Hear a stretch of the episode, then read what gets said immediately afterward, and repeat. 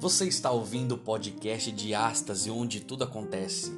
Um podcast para provocar em você uma reflexão sobre os dilemas desta vida e como ter uma transformação verdadeira através de Cristo e adentrar as portas do reino.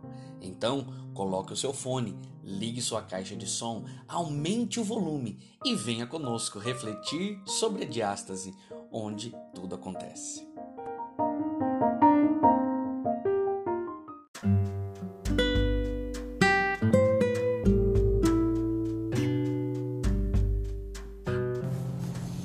Olá, amigo, seja bem-vindo ao podcast de Astas, onde tudo acontece. Eu sou o pastor Lucas Antônio e quero compartilhar com você nessa manhã uma meditação que mexeu comigo e eu tenho certeza que pode falar com você também. No livro de Neemias, no capítulo 1, nós vamos ali, é, no livro todo, na verdade, nós vamos ver a história de um homem que era líder. E aqui nós temos vários princípios de liderança.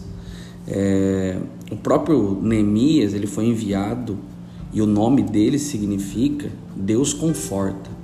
Neemias tinha um propósito específico dado por Deus para que ele executasse no dia dia do povo de Israel.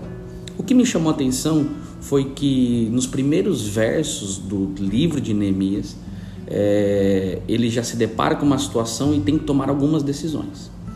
E eu gostaria de conversar com você bem breve sobre essas colocações que ele faz aqui no seu início de livro. Ele diz assim, é, verso 1: As palavras de Neemias, filho de Acalias, e sucedeu no mês que, de Quisleu, no ano vigésimo, estando eu em Suzã, fortaleza, que veio Hanani, um de meus irmãos, ele e alguns de Judá, e perguntar e perguntei-lhes pelos judeus que escaparam e que restaram do cativeiro acerca de Jerusalém. E disseram-me: os restantes que ficaram do cativeiro lá da província estão em grande miséria e desprezo. E o muro de Jerusalém fendido em suas portas, queimadas a fogo. E sucedeu que, ouvindo eu estas palavras, diz Neemias: Assentei-me, chorei e lamentei por alguns dias. Jejuei e orei perante o Senhor dos céus e disse: Ah, Senhor dos céus, Deus grande e temível, que guardas o conserto e a benignidade para com aqueles que te amam e guardam os teus mandamentos. E ele vai continuar agora falando um pouco com Deus e pedindo esse, e fazendo esse clamor. Primeira coisa que a gente pode ressaltar aqui, Neemias ele procura informações sobre seus conterrâneos. Aqui já vem uma lição para nós, porque nós necessitamos também é, procurar informações sobre os nossos, as nossas, as nossas famílias, os nossos amigos. Nós, infelizmente, vivemos a nossa vida é, de forma egoísta às vezes e esquecemos de saber e ter notícias dos nossos amados. Além de ele ter notícias, quando ele descobre o que está acontecendo, ele se assenta e ele chora.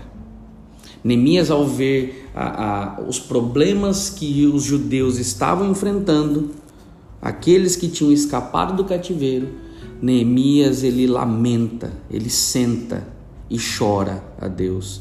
Ele era um homem muito ocupado, ele tinha muitas atribuições. Ele não era um homem qualquer, porque talvez você pode estar pensando assim, bom, mas eu realmente eu tenho muitas atividades, eu não tenho como ficar prestando atenção em tantas coisas. Eu acredito que sim, mas nós precisamos reservar momento para que a gente possa se assentar, procurar informações e, se for necessário, chorar. Neemias chorou ao ver e ao descobrir que os seus conterrâneos, os seus amigos e talvez familiares estavam ali em apuros na cidade santa, na cidade de Jerusalém.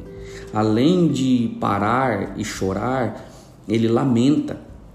E esse lamento, ele faz do fundo da alma. A palavra lamento, ela pode ser traduzida como grito de socorro. Nesse momento que Neemias lamenta, ele não está fazendo só isso, ele está gritando por socorro. No Salmo 40, quando diz que Davi clamou ao Senhor, e ele ouviu, é, é, ali também é a mesma palavra que quer dizer grito por socorro. Neemias está pedindo aqui socorro ao Senhor. Além disso, Neemias, quando descobre tudo, além de parar, se assenta, chora e lamenta, ele agora é levado a uma ação. A ação que ele entendeu para que ele pudesse ouvir a voz de Deus foi o jejum. Amigos, o jejum não é uma barganha que você faz com Deus. O jejum não é uma troca que você faz de você se privar de alguma coisa para que Deus tenha a, obrigação de responder a você. Não, não é isso. Pelo contrário, o jejum é uma forma de você se abster de coisas que você gosta, de coisas que podem te atrapalhar para ouvir a voz de Deus. Nada mais do que isso é, é, clareza de pensamento, clareza de propósito, onde você fica livre das impurezas desse mundo, para então você se conectar e ter percepção para entender o que Deus está fazendo. É você se privar, talvez, da, daquilo que você gosta de comer, mas é mostrar ter fome de Deus. É humilhação. Depois desse jejum, ele ora, porque o jejum ele é acompanhado de oração. Não tem como você simplesmente parar de comer alguma coisa. É, o jejum ele é acompanhado da oração, o reavivamento, da mesma forma que o reavivamento é acompanhado da reforma. O jejum pode te levar a uma reforma, mas precisa do reavivamento. E por último, a ação. Neemias vai, ele quer ser enviado para ajudar os seus amigos. Você percebe que quantas coisas simples a gente encontra aqui, mas que fazem um, uma, tem uma importância incrível nas nossas vidas. Eu não sei quais são as atividades e as dificuldades, na verdade, que você tem vivido nos últimos dias. A gente vive um quadro mundial difícil. Mas eu tenho certeza que Deus ele tem um plano e talvez Deus quer te usar, mesmo com as suas dificuldades, para que você possa alcançar também outras pessoas, para que essas outras pessoas que também passam pelo mesmo problema que você possam ter o privilégio de ter um enlevo, um renovo através da vida de Cristo Jesus. Por isso, meu amigo, ao você ouvir essa mensagem, ao você perceber o quanto você necessita cuidar dos seus próximos, faça o seguinte: envie essa mensagem para eles. Faça com que essa mensagem possa correr cada vez mais, porque o mundo necessita de homens e mulheres que amem uns aos outros. Você pode orar comigo? Feche seus olhos, querido Deus. Neste momento, esse áudio será enviado para alguma pessoa. O importante é que a mensagem chegue aos corações e que eles entendam que nós necessitamos amar uns aos outros como Neemias amou o seu povo e agiu e lamentou e chorou por ele. Que possamos ser assim, prestar atenção na vida das pessoas, estar conectados com as pessoas, porque assim o que nós tivermos conectados aqui com elas, com certeza essa conexão faz com que Cristo apareça de uma forma melhor. Nos dá um ótimo dia de atividades na tua presença. Nós oramos em nome de Jesus. Amém. Que Deus te abençoe.